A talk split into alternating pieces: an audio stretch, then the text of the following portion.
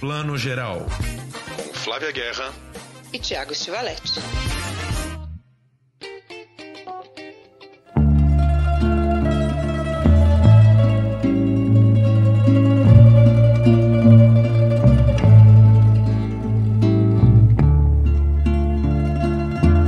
Bom dia, boa tarde, boa noite para você que está escutando o Plano Geral, seu podcast de cinema e séries de TV edição 98, estamos aí rumo à edição 100. E a gente já começa chamando para um projeto muito bacana que a gente começou semana passada. Vocês já devem ter visto, está no ar, uma parceria maravilhosa que a gente fez com a Vitrine Filmes, o projeto Sessão Vitrine, né, Flavinha? Conta um pouco aqui para os nossos ouvintes. A gente, delícia, né? Porque eu e o Thiago a gente já é fã, a gente está na Sessão Vitrine desde a primeira mesmo. Fomos na abertura e acompanhamos desde então, já está no 11 primeiro ano.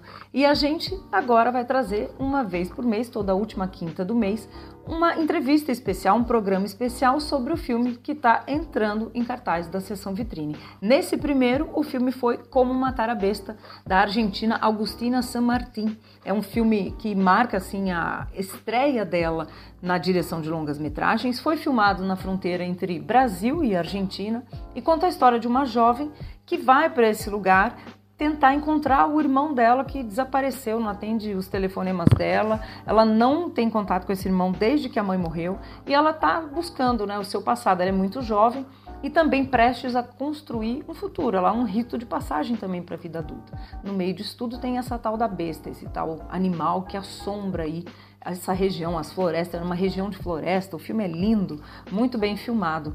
E é uma sessão maravilhosa, a sessão vitrine, né, Tiago? Não, com certeza, gente, é um filme muito legal. E eu aposto que vocês também, como a gente, têm uma certa saudade de cinema argentino, porque teve uma época que o cinema argentino teve um auge aí nos cinemas, né? E a gente já via muita coisa, claro, 99% estrelado pelo Ricardo Darim. Mas, cara, tem um jeito argentino de fazer filme que é muito deles e é muito maravilhoso, né? O filme é muito incrível, é o primeiro filme da Agostina. Ela é uma curta-metragista premiada em Cannes, em vários lugares, que estreou, fez sua estreia em longas com esse filme. É, trouxe o João Miguel para elenco, né? O João Miguel tem um papel pequeno, mas muito interessante.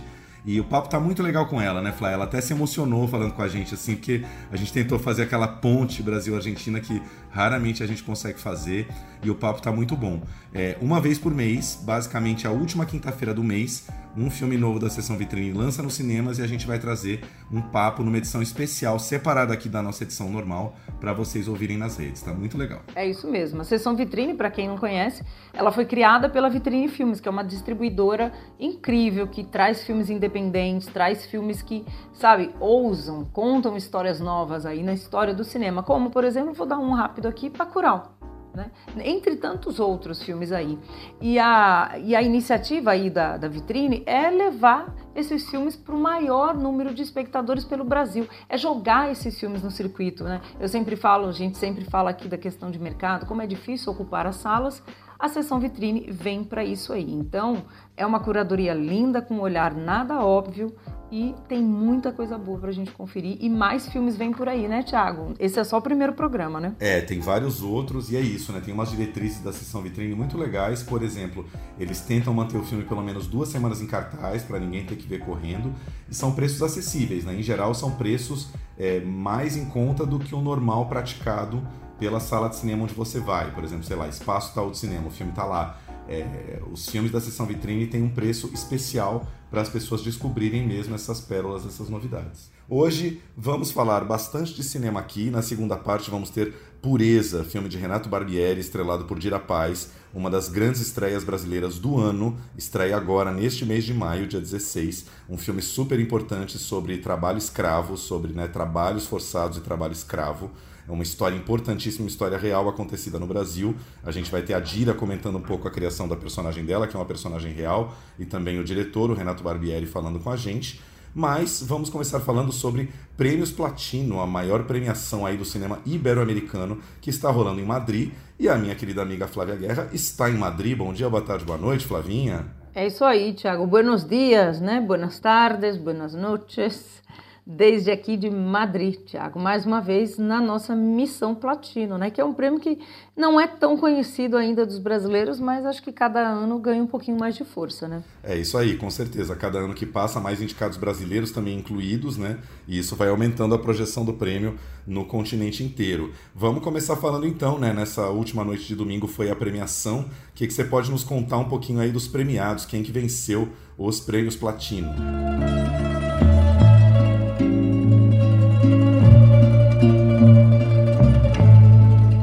Prêmios Platino 2022 é a nona edição dessa premiação que começou a ser entregue lá no Panamá, foi o primeiro país que recebeu a festa e termina, quer dizer, termina esses primeiros nove anos em Madrid.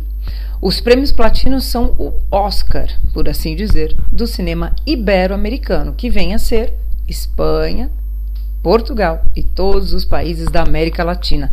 E tinha um grande filme super favorito, né? um filme que, aliás, ganhou o prêmio do público aqui no Platino, que foi Madres Paralelas. Entrou super favorito com sete indicações e saiu com apenas duas, exatamente. Foi uma certa decepção. Mas vamos falar da grande festa mesmo que foi pro Bom Patrão. O Bom Patrão é estrelado pelo Javier Bardem, tá tudo em casa lá, né, com a Penélope e o Javier. E nesse filme que é dirigido pelo Fernando León de Aranoa, um diretor que eu adoro, quem não se lembra assim de cabeça, pensa no Segundas-feiras ao Sol, Lunes al Sol. O Aranoa ganhou melhor filme, melhor roteiro, melhor direção, melhor ator por Bardem, enfim, melhor muitas coisas. E claro, é um filme que vem fazendo muito sucesso aqui na Espanha, da onde eu falo. Estou em Madrid hoje conversando com vocês.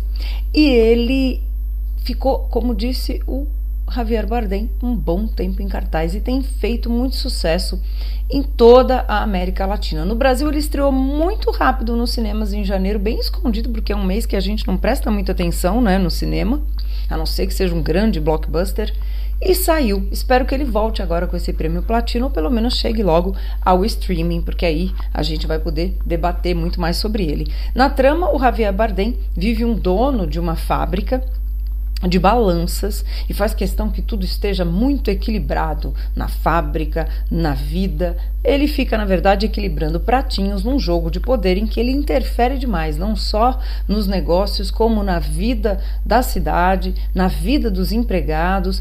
Aquele típico patrão que, ai, todo mundo aqui é praticamente minha família. Só que não, né? Então o filme fala muito de, da deterioração das relações de trabalho, dos direitos trabalhistas, da mistura né, entre vida pessoal e vida profissional, desse mundo pós-moderno, desse mundo neoliberal. É um filme que tem muito humor, um humor muito irônico, e como disse o Fernando de Aranoa, a gente, na verdade, assiste e ri no fim de semana, quando pega um cineminha, do que a gente passa durante a semana inteira. O Javier falou algo sobre isso também, quando eu perguntei para ele sobre o sucesso né, de público de um filme que fala, na verdade, de uma coisa dura, que são as relações de trabalho. Vamos ouvir. Bueno, es una película que ha durado, creo que está todavía en una sala, ha durado seis meses, más de seis meses. Sí, se acaba de estrenar, ¿no? En Brasil. Se ha, ha, estado seis meses en cartel, ¿no? En, en España. Eso es, una, es, un milagro que cualquier película dure seis meses en un cine. Eh, creo que es una película que, que ha llegado al corazón por lo que habla, al humor, a la sonrisa, pero también al, al, estómago, porque hay una patada al espectador al final que te hace entender que te has estado riendo de algo que, que a lo mejor no es tan divertido, ¿no? Mira, Jess, está fatal. Los problemas que yo tenga con mi marido no son cosa tuya. Perdóname, es que en el momento que perjudican a mi empresa son mis problemas.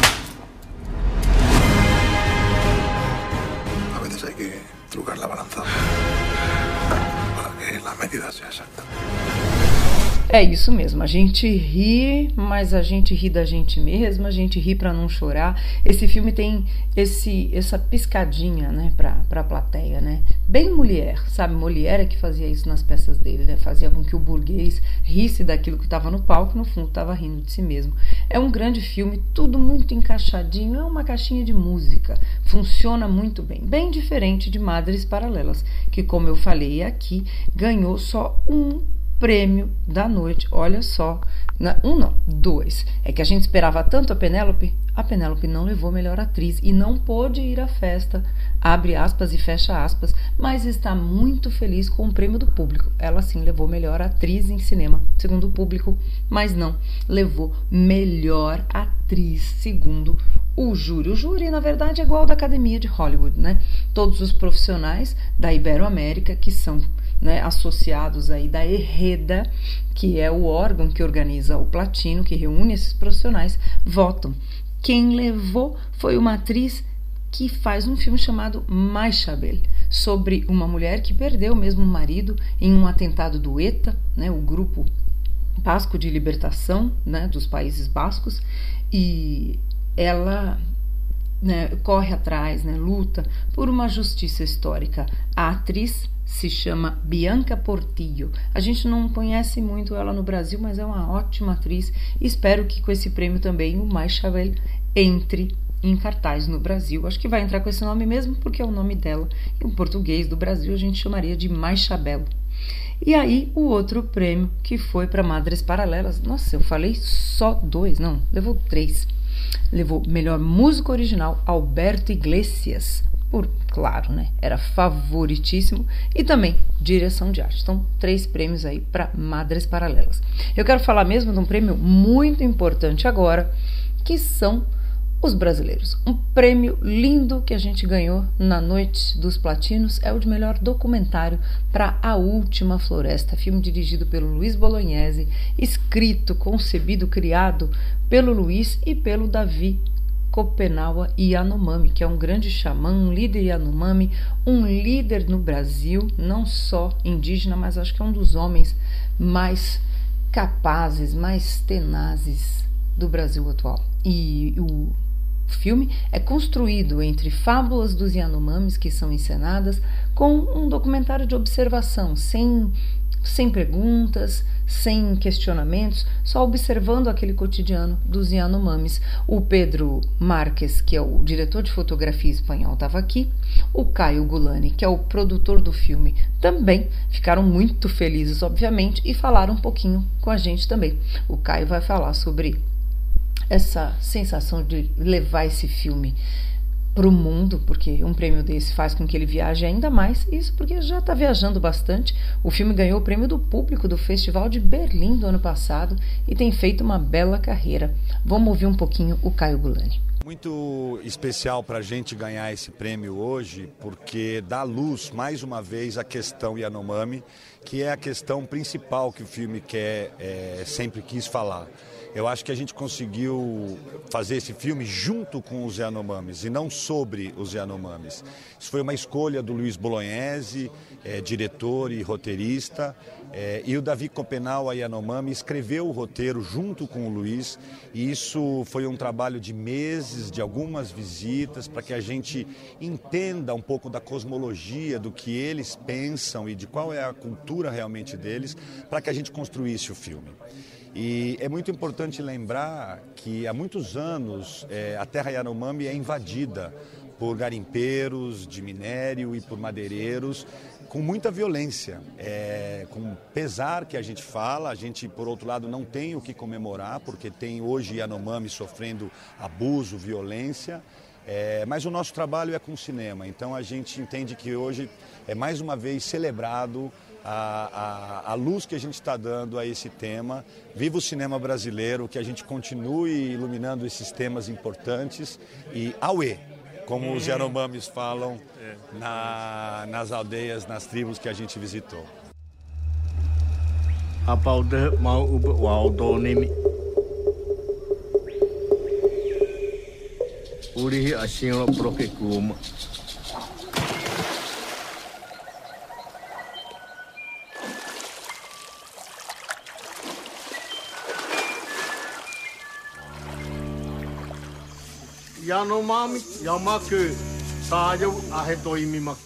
Esse foi Caio Gulani falando desse tema tão importante. Realmente, a gente aqui no Brasil e no mundo ainda precisa falar demais desse tema, ouvir, aprender, né, em vez de apenas impor o nosso modo de vida né, aos povos indígenas e povos originários de toda a América Latina. Para terminar, a gente tem muita, muitos prêmios aí. Eu queria falar também de um outro prêmio para o Brasil. Os Sete Prisioneiros concorria com quatro indicações. Rodrigo Santoro, por os, né, melhor ator. Ficou difícil, né? Deu para o Bardem.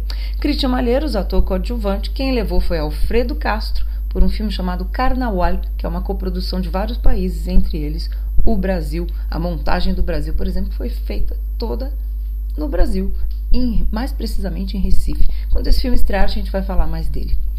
A gente teve também indicação de melhor montagem e o filme levou melhor montagem. E aí eu acho muito lindo. Germano, que não deu entrevista para a imprensa, eu acho que o Germano né, é meio tímido, ele levou melhor edição, melhor montagem dos platino. Eu acho um prêmio lindo, assim, esses prêmios que são mais técnicos, mas não menos importantes. Viu o Oscar, que botou montagem na segunda divisão ali da entrega dos prêmios? Eles falam muito desse grande ofício que é fazer cinema. Outro prêmio importante que o Brasil concorria, e só de estar concorrendo já foi muito simbólico. Foi a primeira vez que um filme em língua brasileira, né, falado pelos brasileiros, escrito por um brasileiro em português, concorreu a melhor roteiro. Ali Muritiba representou aqui o deserto particular. Não deu também, quem ganhou, como eu já comentei, foi o Bom Patrão. A gente estava muito bem representado em várias categorias esse ano. A gente tinha o Bob Cuspe, Nós Não Gostamos de Gente, também indicado a melhor animação, o que era um pouco difícil, infelizmente, porque o universo do Angeli ele funciona muito bem para quem já tem né, um, um, essa memória afetiva dos grandes personagens que ele criou. Mas é uma animação maravilhosa em stop motion. Eu sou muito fã, muito fã desse filme do César Cabral e muito fã do Angeli. Então, eu sou suspeita, eu adoro esse filme e a gente vai falar mais dele hoje ainda. Enfim, resumindo aí, a festa foi muito bacana. Ela foi uma festa de amor. Alfredo Castro até falou isso, que ele esperava que, diferentemente do Oscar, que ele achou que foi uma premiação tanto quanto violenta esse ano, os Platino fossem um, um, uma noite de carinho, de amor, né? todo mundo voltando de fato mesmo da pandemia. A gente ainda está nela, mas finalmente as pessoas não usaram máscara. Estava um pouco mais leve, a festa foi mais leve. Então foi uma noite disso, foi uma noite de tranquilidade, assim. E melhor série, aí eu tenho que falar antes de encerrar. Vosso Reino está na Netflix, estrelada por Mercedes Moran, que foi premiada, ganhou o prêmio do público de atriz em série e Tino Darim, mais conhecido como filho do Ricardo Darim. Tino é uma graça, consegue ser até mais bonito que o pai ou família, né? Com DNA bom. Ele tá ótimo na série, a série já tá tendo a segunda temporada filmada, estão filmando agora nesse momento em Jujuy, na Argentina. E quem não assistiu ainda, corre lá na Netflix, que vale muito a pena. Fala muito da questão do fundamentalismo religioso e sua perigosíssima união com a política. Deixo esses comentários do Platino 2022 com vocês. Vou trazer várias das entrevistas que eu fui fazendo aqui com os talentos, porque vale muito a pena. E aí a gente vai falando mais de cinema ibero-americano ao longo do ano. Bom, muito legal aqui você comentando toda a premiação, né? Quem foram os grandes vencedores, mas é importante a gente falar também de todos os indicados brasileiros, mesmo aqueles que não venceram, né? Mas Quantos sindicatos brasileiros a gente teve esse ano, mais ou menos? Em que categorias? Conta um pouco. Olha, a gente teve o Brasil bem representado em categorias que, assim, a gente pode falar, ah, não é. Não, não são as nobres, né? A gente não teve, infelizmente, filme brasileiro representando, assim, melhor película, né? Melhor filme. Mas a gente teve o Rodrigo Santoro indicado, né, a melhor ator. A gente teve o Christian Malheiros indicado a melhor ator coadjuvante esse prêmio de atuação sempre é nobre, né? A gente sempre a gente sempre prestigia. Bob Cuspe, Nós Não Gostamos de Gente, né? Que é uma animação que teve uma carreira linda e já pelo mundo. A Última Floresta, como o melhor documentário, né? Como a gente já comentou aqui. E a gente teve também outros prêmios que são menores, mas que nem por isso são menos importantes, né? O Sete Prisioneiros foi indicado a melhor montagem para o Germano de Oliveira. Em geral a gente não presta atenção, mas montagem é tudo num filme, né, gente? Não dá para para desprezar o valor da montagem, não. Apesar do Oscar, né, ter jogado a montagem lá para a série B na entrega dos prêmios, né? E a gente também teve melhor direção de som, outra categoria muito importante que a gente não presta muita atenção, para a Lia Camargo e o Tom Myers por Sete Prisioneiros também. E terminando, o lindo Deserto Particular indicado a melhor roteiro. Eu acho, viu, Tiago, que o Deserto Particular merecia mais indicações, porque eu acho que um filme tão interessante, diferente, né, quebra vários parâmetros aí do que se espera do cinema, né, brasileiro principalmente, mas infelizmente ele ficou só com uma a, a, o roteiro, que é merecido também, mas acho que podia mais. Daria pelo menos aí uma indicação de ator para Antônio Saboia, né, que é o protagonista do filme, ali o policial que vai se transformar muito indo para Bahia ao longo do filme, né? Talvez direção também para o Ali Muritiba, com, concordo com você, merecia mais indicações. Agora, Flavinha, um comentário aqui que eu acho que o Platino tem uma coisa meio parecida com o Oscar, que às vezes a gente encasqueta com as indicações em que os atores entram, né? Você não acha que deveria ter sido o contrário, Malheiros indicado a protagonista e Santoro como coadjuvante? Porque o, Malheiros é o protagonista do filme, não? Eu também acho, sabia? Mas eu acho que, como, como é, né? Como é o Oscar, ou alguém indica, né? Ou a... Ou a ou, ou, tem um colegiado. Na verdade, o Platino tem um colegiado de pessoas que vão indicando os filmes dos países e depois né, todo o colegiado vota. Eu acho que eles entenderam, assim, meio como, ah, o Rodrigo Santoro é o ator mais famosão, né? Bota ele na categoria de melhor interpretação masculina, porque ele é mais sênior, sabe? Do que o Malheiros, que é um cara que, pelo menos a América Latina, né, tá descobrindo ainda. Eu acho que foi meio uma lógica mais da, do mundo real do que dos personagens no filme, mas eu concordo totalmente com você. O, o personagem que sofre a grande transformação é o Malheiros, né? Quem, a gente sempre fala, né? Tem essa discussão, né, gente? Quem é o protagonista do filme? Aí muita gente fala, ah, esse filme não sei quem é, e a gente sempre dá essa dica, né? O protagonista, em geral, é o personagem que sofre, que passa por aquele arco dramático, que começa o filme, encara uma jornada e sai diferente, transformado. Quem, quem que se transforma no, no Sete Prisioneiros de forma alguma é o personagem do Rodrigo, né? Não, e outra dica é, né? A história começa na família do Malheiros pobre, né, lá no, sei lá onde, alguma cidade do interior tal. É, quando ele vai trabalhar em São Paulo é que ele conhece o Rodrigo Santoro, que vai ser o grande algoz dele, né, o grande antagonista. E ao final, enfim, né, bom, sem spoiler aqui, mas acho que bastante gente viu Sete Prisioneiros, que é um filme lá de outubro, né, mais ou menos. Mas é isso, né, quer dizer, a gente começa acompanhando a trajetória do, do Malheiros no filme, com certeza.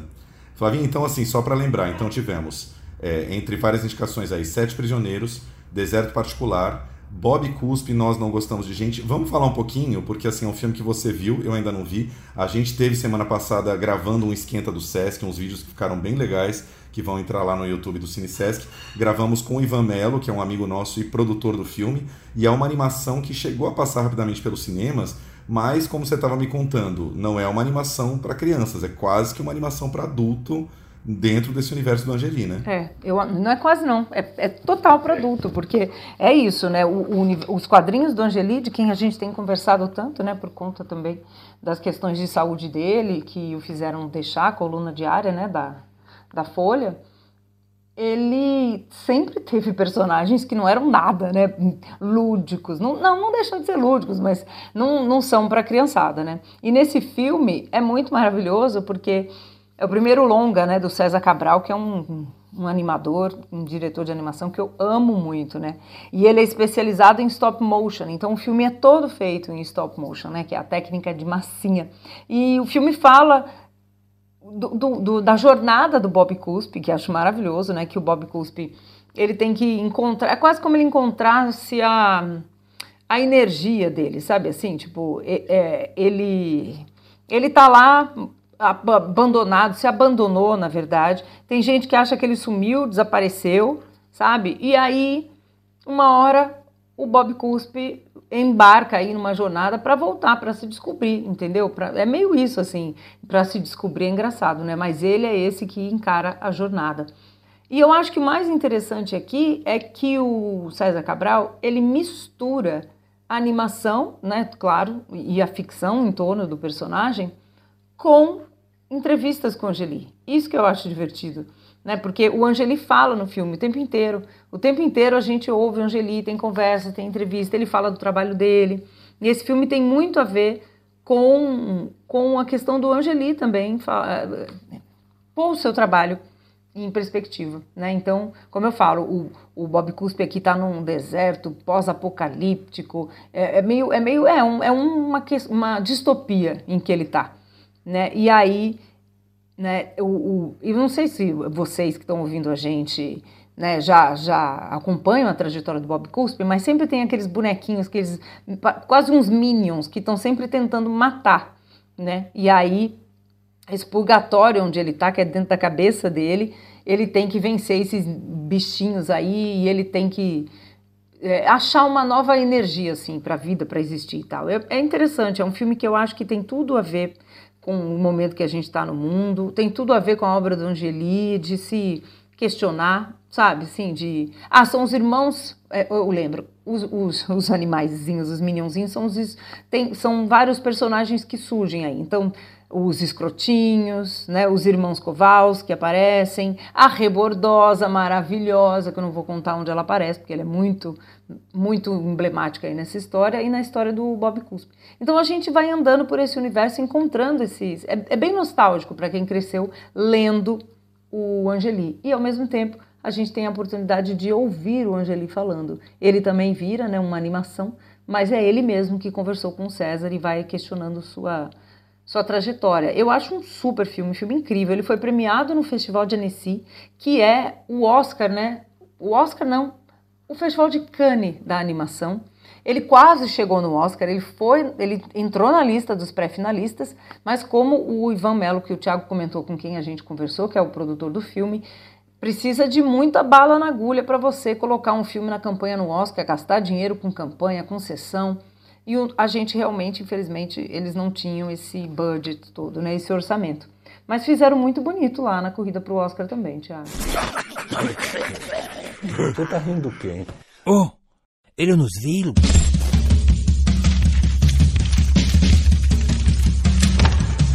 Escapei. Sempre escapo. Aqui é um gibi pra moleque. Tudo truque. Não, e tudo bem, né? Tudo bem também a gente a gente também tem que parar um pouco isso, que o filme tem que chegar no Oscar de qualquer maneira, né? O filme é bom por si. É, tava, tô olhando aqui na internet, Flavinha, olha, olha só, o filme já está disponível em algumas plataformas de streaming, como o pay-per-view, tá? Para ser alugado, mas baratíssimo, por exemplo, no, no YouTube ali, para quem assina, né? Para quem aluga filmes pelo YouTube a partir de R$ 6,90, Google Play o mesmo preço, na Apple TV a partir de R$ 14,90 e, é, pelo que eu estou vendo aqui, é, neste último fim de semana que passou, inclusive hoje, nesta segunda-feira, dia 2, que a gente está entrando com essa edição, passando no Canal Brasil, às 19h50. Então ele está começando a carreirinha dele também no Canal Brasil. Imagino que quem assina Canal Brasil Play também já consiga ver. Enfim, é um filme, como eu comentei, passou muito rápido pelo cinema no momento que a pandemia estava abrindo. Também não é um filme, que, o tipo de filme que a gente sabe que faz muito público no cinema, né? As pessoas normalmente não vão ao cinema ver uma animação adulta. É mais fácil elas descobrirem depois. Então, assim, espero muito que o Bob Cuspe seja descoberto agora na fase do streaming. Vamos falar só um pouquinho dos dos outros indicados, falar principalmente de melhor filme e filme ibero-americano e melhor direção, que eu vi que coincidiu, né? Todos os quatro filmes indicados foram indicados à direção também. A gente já falou bastante aqui no podcast do A Noite do Fogo da Tatiana Ruesso, que é um filme mexicano que está na Netflix, maravilhoso, sobre a, o crescimento aí de uma menina, né, a passagem dela da, da adolescência ali numa pequena cidade ali tomada pelo tráfico no México e Mães Paralelas de Almodóvar também na Netflix, né? Almodóvar sempre o Barão Almodóvar sempre marcando o seu, seu lugar. Mas eu queria que você falasse um pouquinho dos outros dois filmes que estão indicados, que pelo que eu entendi ainda não chegaram ao Brasil, né? Não, não chegaram. Um, um deles, vou começar pelo, pelo que não é o favorito, né? Não, não era, que se chama Mai Chabel ou Mike Sabel, depende de como você lê, e conta a história né, do, dela, a Mike Sabel, que perdeu o marido no ano 2000, né, que foi assassinado pelo ETA, né, o grupo, grupo terrorista de libertação, enfim, e depois ela, ela, ela recebe a visita de um dos homens que mataram o seu marido e, e, ele quer ser entrevistado na cadeia, né? E aí é toda essa relação, né, da, da questão dela de se encontrar com esse cara que foi um dos assassinos do marido, né? Então, assim, será que esse cara merece uma segunda chance? Como é que. como é que vai ser esse encontro. Então é um filme muito dramático, é um dramão. Quem gosta de dramão, com certeza vai gostar desse filme. Não chegou ainda no Brasil, né? Ele é espanhol. E eu espero que ele chegue logo, né? Eu, a, a gente sempre fala aqui, né? Os, os prêmios e os festivais existem para isso, para jogar luz nos filmes, para esses filmes serem comprados por distribuidoras, chegar na gente. Então eu espero que uma hora, nem que seja no streaming, esse, esse filme chegue pra gente, né? Além de tudo, ainda tem a música do Alberto Iglesias, que a gente é fã e gosta muito. Então, esse é o, o outro né, indicado a melhor filme. Que é, o, que é o trilheiro do Almodóvar, né? É isso aí. E o outro filme, para completar essa lista, é o grande filme dessa edição, que é O Bom Patrão, El Buen Patrón. Para quem não se lembra, eu já comentei rapidamente aqui falando dos prêmios, O Bom Patrão, ele é o filme que foi indicado pela Espanha ao Oscar desse ano. Né? Porque, lembrando de novo também, quem indica o filme para o Oscar de melhor filme internacional não é a academia lá americana que escolhe, é o país, o Ministério da Cultura do país, uma comissão do país que escolhe oficialmente. A gente escolheu, né, a Academia Brasileira de Cinema escolheu o Deserto Particular. A espanhola escolheu o Bom Patrão e não o Madres Paralelas, que foi uma coisa assim que todo mundo estranhou, né? Afinal de contas, a Penélope foi até indicada melhor atriz no Oscar e o filme não está concorrendo a melhor filme estrangeiro foi, foi né, tem, tem um meio de campo aí meio complicado aí entre Almodóvar. Como, como diriam no Porta dos Fundos, erraram, erraram feio, erraram rude, né? É, né? Exatamente. E aí, a... O Bom Patrão é um ótimo filme. Ele é do Fernando León de Aranoa, que eu, que eu acho um diretor ótimo, que não, não faz um, um cinema básico, né? Ele não faz um cinema ruim. Ele, ele, ele é um cara que faz um cinema que vai sempre muito sobre a essência humana, né? Quem se lembra do Lunes al Sol? Lembra que é aquele filme sobre um grupo de desempregados e fala muito sobre né, esse, essa desilusão contemporânea com o mundo do trabalho, com a sociedade. Ele dirigiu Love in Pablo também, né, que é de 2017. Então, assim, ele é um cara contundente e esse filme é muito contundente porque ele conta a história. Eu vou resumir aqui. Eu espero que ele passou muito rapidamente pelo lançamento virtual do Brasil e, em janeiro, se eu não me engano, e só. Passou muito desapercebido, até de nós aqui, que estamos sempre atentos. E ele conta a história de um patrão, um cara que tem, olha só, Tiago, ele tem uma fábrica de balanças, balanças mesmo de pesar, desde as industriais até as de farmácia. Herdou essa fábrica e o filme mostra todo o jogo desse cara para manter a balança do poder dele. Às vezes ele pesa a mão para cá, para a balança ir para lá, né? O que, que é esse equilíbrio que ele considera o equilíbrio social?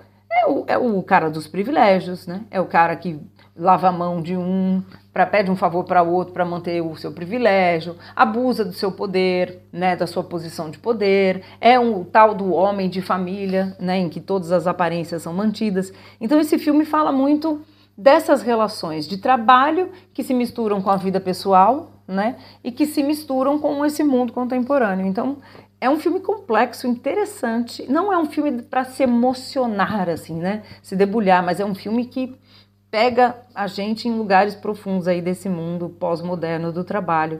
E o Javier Bardem tá ótimo no papel do ele é o bom patrão e merecidamente né, levou todos os prêmios que levou. Com certeza é um ótimo papel. E ele fazendo um cara mais velho. O personagem já tem lá seus sessenta e tantos, sabe? Nunca tinha visto o Bardem nesse lugar e realmente ele mandou muito bem. Es un momento muy delicado. No podemos tener ese individuo ahí cuando llegue la comisión. ¿Por qué nos deja sin premio? ¿Qué dicen las pancartas? Lo que dicen siempre las pancartas. Nada bueno.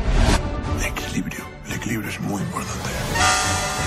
Que legal, nossa, já fiquei bem curioso para ver. É, você falou aqui, né? Também lembro muito que para mim é um dos melhores títulos de cinema é o Segundas-feiras ao Sol, porque faz referência justamente aos desempregados, né? Que passam as Segundas-feiras ao Sol. Um filme que já tinha o Javier Bardem, né? Nossa, um filme lá de trás, né? Segundas-feiras ao Sol, um filme de 2002, gente. Meu Deus do céu, esse filme tem 20 anos. E o Bardem já estava lá atrás fazendo esse filme. E sabe que eu lembrei? Só uma curiosidade. Tava olhando aqui a filmografia do Aranoa. Eu não sei se você viu, eu vi no Espaço Unibanco o primeiro filme do Aranoa, 96, a gente chega, eu chegando em São Paulo. Um filme dele que chama Segredos em Família, em espanhol é só Família.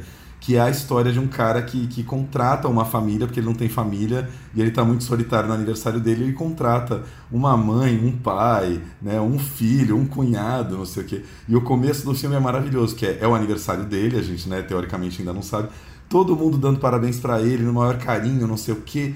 Aí uma hora ele faz uma cara feia, a velhinha que seria a mãe dele, né? Ué, mas não tá bom ele? Não, não foi isso que a gente combinou. Aí você entende que é um grande ensaio, né? Que aquela família é falsa. É um filme tão legal.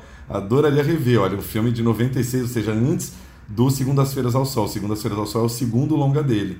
E depois disso já uma carreira imensa aí. Vários outros filmes, Um Dia Perfeito, que foi um filme que passou na mostra.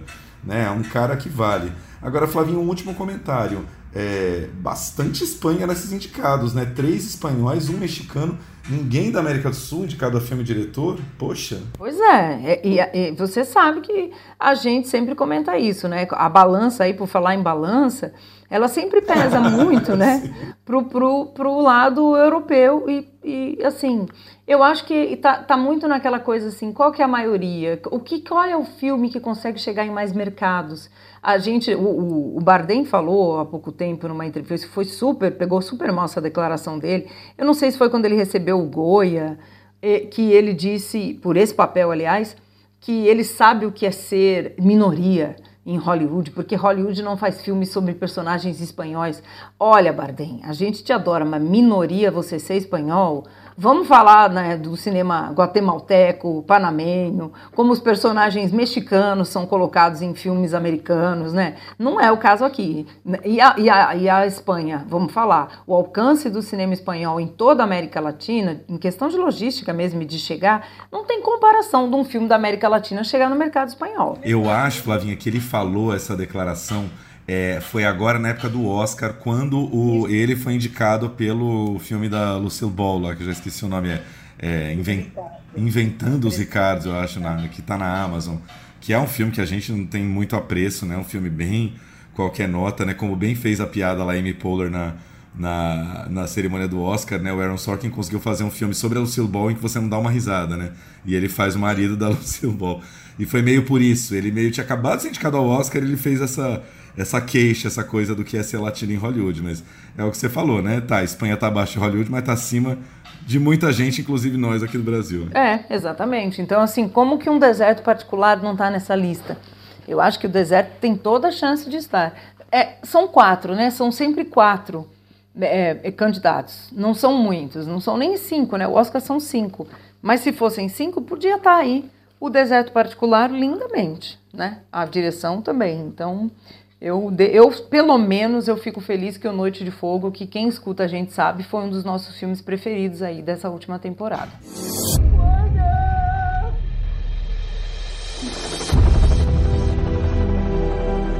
No los miren a los ojos. Esa niña que se llevaron también es mi alumna.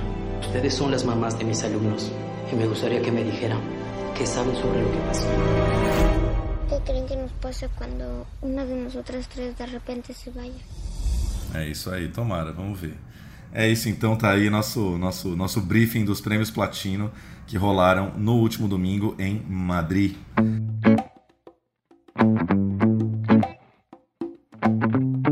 Vamos para uma dica de cinema? Vamos lá, agora sim, né? A gente está falando de cinema brasileiro. Vamos falar do cinema brasileiro, né, gente? Vamos falar de Pureza, um filme é, que já foi filmado há bastante tempo, passou pelo Festival do Rio em 2020 e por conta da pandemia também demorou um pouco para estrear. Mais um filme tão bacana e tão importante que toca numa das feridas da nossa sociedade brasileira. É interessante notar, né? A gente teve uma medida provisória estreando aí algumas semanas atrás que toca na ferida do racismo e o Pureza que fala de um assunto que a gente não gosta muito de tratar, que é o trabalho escravo, né? Que é a exploração do trabalho nesses, nesse Brasil profundo, numas fazendas do interior de lá não sei aonde, todos né, os estados do norte e nordeste, você encontra fazendas e propriedades onde os proprietários escravizam pessoas, não tem outra palavra, né? É, tem uma bobagem, às vezes, ficar no politicamente correto de ah, é trabalho análogo à escravidão. Não, se você trabalha e não é pago por isso, e só recebe um prato de comida para continuar trabalhando, é escravidão, né? Estamos falando de Pureza de Renato Barbieri, um filme estrelado pela nossa querida Dira Paz que fala, é uma história real, né, maravilhosa, da dona Pureza, Pureza Lopes Loyola, uma mulher que nos anos 90 ajudou é, a, as cabeças pensantes de Brasília a entender que havia uma situação de trabalho escravo rolando no Brasil. Ela, te, ela perdeu um filho, né, o Abel, que se embrenhou para trabalhar em fazendas no interior do Maranhão e nunca mais voltou. Ela, desesperada sem notícias dele, começou a entender que ele provavelmente estava na mão de um desses proprietários de terra trabalhando como escravo. E moveu mundos e fundos para encontrá-lo. E nessa busca, ela acabou conhecendo várias propriedades é, com trabalho é, escravo e, uh, num dado momento, ela resolve denunciar isso e começa a se associar a um pessoal de, de Brasília, o pessoal de boa cabeça do Ministério do Trabalho, isso nos anos 90, estamos falando aí de 94, FHC, começo do governo FHC mais ou menos ela consegue aí trabalhar com alguns agentes móveis e ir desbaratando essas propriedades. E, por tabela, depois de todo esse esforço dela, ela acaba sendo uma das responsáveis né, por, por, pela criação, o primeiro grupo que fez um trabalho ativo de ir atrás dessas fazendas, dessas propriedades e denunciar esses proprietários e colocar multa e, e salvar, liberar essas pessoas, enfim, né? Foi o primeiro trabalho uh, feito nesse sentido. Como bem diz o Renato Barbieri, uh, até 1995, o governo brasileiro, o Estado brasileiro, considerava que a escravidão morreu em 1888 e que não havia mais escravidão no Brasil. Apenas em 1995 começou-se a criar uma legislação para punir é, quem promove um trabalho escravo que ainda existe. Quer dizer, uma história que precisava ser contada, né, Flavinha? Falei muito aqui, mas precisava falar. Não, mas esse, esse assunto é importantíssimo. Eu, eu, precisava tanto ser contada, ainda precisa, que a gente viu essa semana a história, a notícia de uma mulher que foi, né, ela foi submetida a um trabalho análogo à escravidão por 50 anos.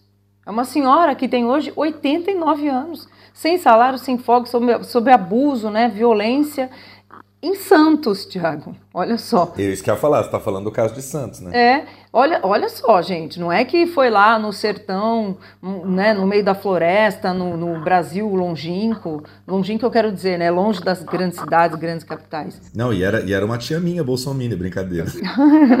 que horror, ainda bem que não. Imagina. Quem não tem uma tia Bolsonaro, não é mesmo, minha gente? Mas enfim. Pois é, quem não tem, né, gente? Agora, assim, é tão surreal, né, que, que como você falou, falou, a história da pureza, ela é uma personagem real e uma mulher que é lutadora, né? Assim, uma mulher forte e, e é da verve dela mesma, né? Ter dentro dela essa, essa vontade de lutar e foi, foi se equipando, foi se politizando, né? Para lutar por outras pessoas, assim. A luta dela é uma luta, né? Que no, no Brasil que ainda é escravocrata, sim, né? Eu, eu estava lendo dados sobre isso nessa matéria e diz que desde 2017, 46 né, empregados domésticos foram resgatados no Brasil, né, em casos análogos à escravidão. Só nesse ano 2022 foram sete casos, sem contar esses rurais, lavouras, né, em que toda hora o, a comissão né, que, que, que busca, né, que faz essa, essa, esse resgate, acha toda hora pessoas nessa condição. Então eu acho esse filme muito relevante. E tem uma outra coisa, Tiago, acho que você vai concordar comigo, que eu gosto muito do Pureza, é que ele é um filme simples, de narrativa muito clássica, mas isso é uma qualidade, porque ele se comunica muito bem com todo tipo de público, né? É isso que eu ia falar. Eu acho que o filme tem uma, uma matriz de melodrama, porque é a história de uma mãe em busca de seu filho, né? Uma história que é, é, é mote até de, de novela, enfim. É, é essa é a espinha dorsal do filme, a Dira procurando o filho que é vivido pelo Matheus Abreu também, que é um, ator que está crescendo muito, excelente. Na Globo ele é tratado como o novo Calvin Raymond, porque ele tem o mesmo tipo físico, né? Ele é moreno, ele é super bonito tal, ele faz o filho da Dira. E, enfim, tem essa busca da mãe pelo filho, e é sempre a partir dos olhos da pureza da personagem da Dira que a gente vai descobrindo o trabalho escravo, né? A gente só vê o que ela está vendo. Isso é sempre muito interessante. Só que, isso você acha que eh, você vai lembrar bem também, Flavinha, quando o bicho pega no filme, o bicho pega. Então tem cenas muito violentas de trabalho escravo que, que é para é pegar mesmo, sabe? É para pegar na nossa veia, pra gente ficar com o estômago embrulhado de falar, meu Deus, como é que pode em 2022, em pleno século 21, você tendo esses rincões assim, uma gente que é escravizada e tratada com toda a violência para não fugir, né? O filme mostra muito bem, por exemplo, que um dos procedimentos mais usados por esses por esses proprietários, né, para não usar a palavra pior, é o confisco do RG dos documentos, né? Então chega na fazenda, ah, precisamos ficar com o seu RG. Não, mas por quê? Não, precisa que é pro, pro cadastro aqui, daqui a uma semana a gente devolve, é só para fazer a papelada.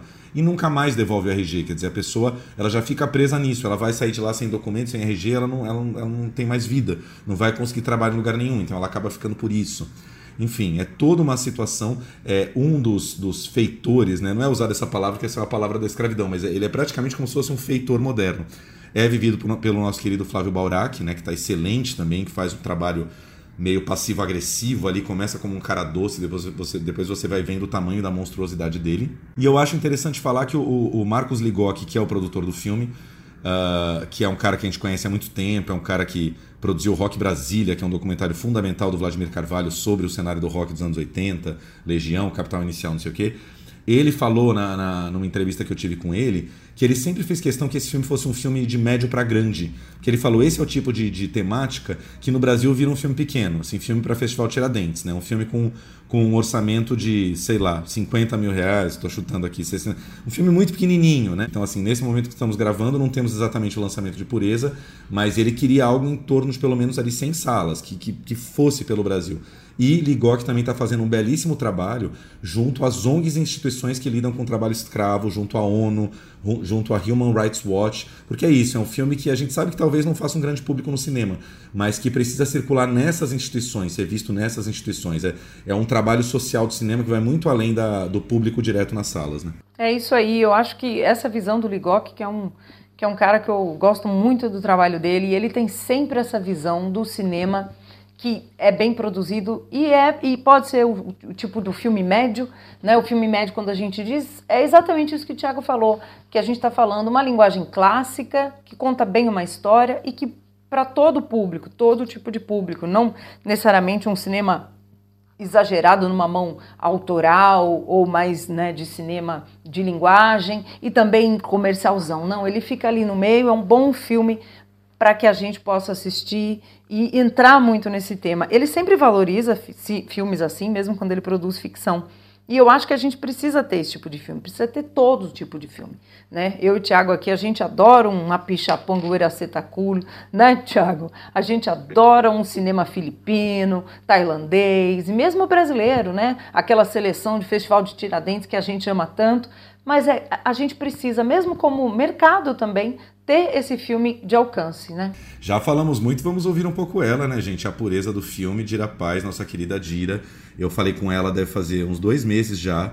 É, ela estava ali na loucura da gravação de Pantanal, tá lá fazendo a, a lindíssima filó de Pantanal lá, ao lado do Marcos Palmeira, estava no Rio numa correria, mas falou comigo por Skype e contou um pouquinho sobre como ela já conhecia a história da pureza e falou, para quem não sabe, do trabalho uh, social que a Dira faz junto a ONGs, né? Ela hoje é presidente de honra da ONG Humanos Direitos, né? Ela tem todo um trabalho social e não foi escolhida para fazer a pureza apenas por ser atriz, mas por todo esse trabalho que ela já desenvolve. Vamos ouvir ela. A pureza eu já conhecia da, a partir historicamente como uma mulher abolicionista contemporânea de escrava a abolicionista, né? Uhum. E que tinha conseguido fazer um volume de libertação recorde e ganhou o Anti-Slavery Award.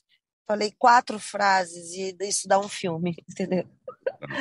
Então, é, eu falei, eu faço parte de, um, de, uma ONG que fala exatamente disso, é, é um, é, um, é um assunto recorrente na minha vida, desde quando eu tomei uma consciência política na minha adolescência, que sobre o meu estado. Eu já sabia que eu ia fazer o filme lendo o roteiro, que eu não tinha como não fazer esse personagem.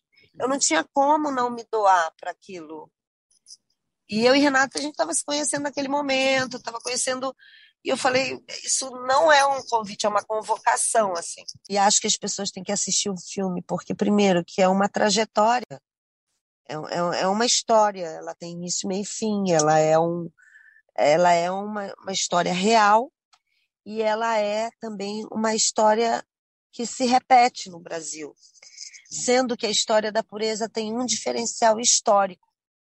É, ela, a, a, como poder, a denúncia da pureza obriga é, e, e, e inspira que novas legislações trabalhistas sejam revistas e que um, uma, um grupo de vigilância móvel seja criado contra esse termo trabalho escravo contemporâneo. Então, aí é um marco histórico, é um marco histórico que, que ela tenha sido reconhecida pelo prêmio Nobel, é um prêmio Nobel, né? O Anti-Slavery Award. É, uma, é um Nobel da, dos direitos humanos, que eu quero dizer, assim. Sim. Então, assim, é, eu acho que, que, que, é um. A gente está falando do, do Brasil, mas também a gente está falando de um, de, um, de um sentimento que eu acho que, que condiz com essa sensação de quem atravessou uma pandemia e está vivendo um, uma situação de guerra, né? É, é preciso continuar. Eu acho que tem um, é preciso que a gente tenha exemplos de pessoas que foram além do, do que achavam que poderiam, sabe? Eu sou uma mulher simples, tenho pouca formação. Tá parado por quê? Trabalhar! Pega a tua foice! Quer levar bala? Eu fui parar de cozinheira numa fazenda muito grande. O seu Narciso tá querendo saber a notícia dos 28 caminhão de gado? E lá eu vi, ninguém me contou não. Muitos trabalhadores sendo maltratados. Vai beber dessa água, Francisco? Eu perguntei a seu Zé, disse que era para pegar aqui. Morto. Nunca tinha visto tanta crueldade na minha vida. E vamos ouvir agora, para terminar, o Renato Barbieri, diretor do filme, que é um cara que há anos desenvolve um trabalho em documentário muito importante, é, falando da cultura é, do Brasil, da cultura nordestina, da cultura baiana, da cultura de vários lugares. Um cara de Brasília também, que já trabalhou lá na, Olha, na Olhar Eletrônico com Fernando Meirelles. E ele comentou um pouco como esse filme, para ele, foi um pouco de mistura, de híbrido de documentário com ficção, porque ele usou uma técnica maravilhosa que é ele trouxe verdadeiros ex-escravos, ex-escravizados para dentro do filme para interagir com a Dira Paz e como é que isso funcionou para ele. Vamos ouvir. Essa questão do, de trazer os trabalhadores rurais reais para a cena, todo mundo falou, a Dira inclusive, se não tivesse esses trabalhadores seria um outro filme. Sim.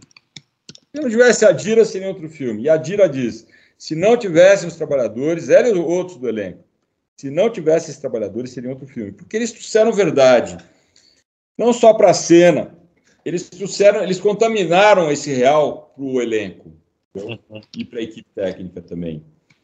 Então, todo mundo absorveu o visagismo, o figurino, o diretor de fotografia, todo mundo foi impactado de alguma maneira por esses trabalhadores reais fabulosos e que nos ajudaram no roteiro também, no diálogo.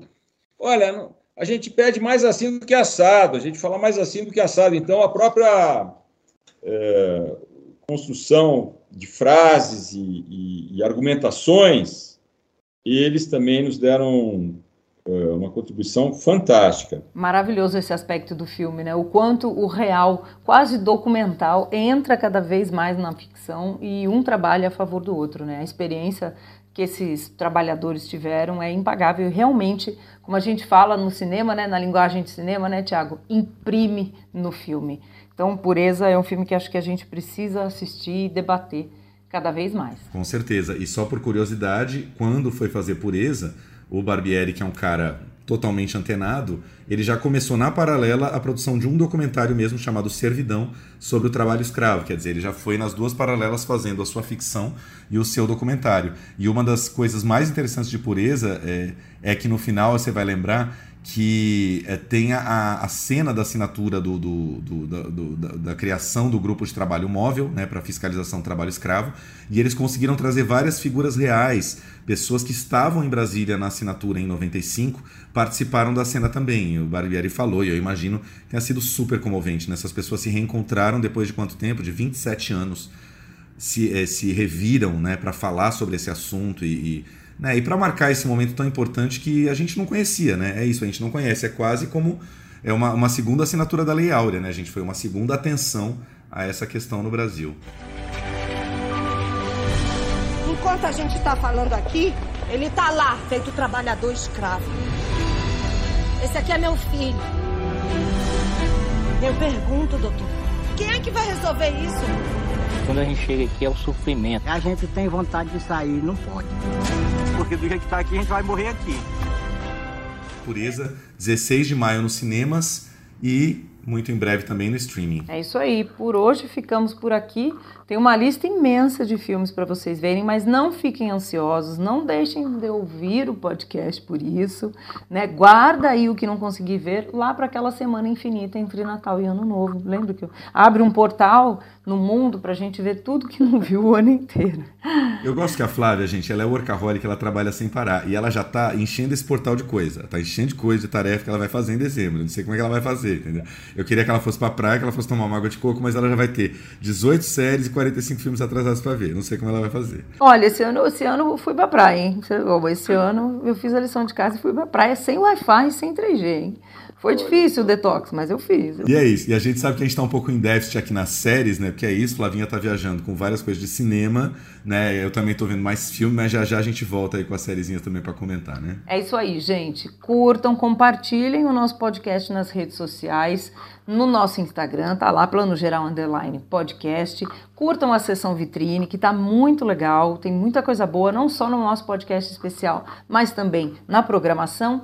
E, por favor, não se desesperem se vocês não conseguem ver tudo isso aí. Guarda para a última semana do ano, para esse portal maravilhoso que se abre e você vai conseguir ver tudo. Não deixa de ouvir o podcast. É isso aí, um beijo, gente, até a semana que vem.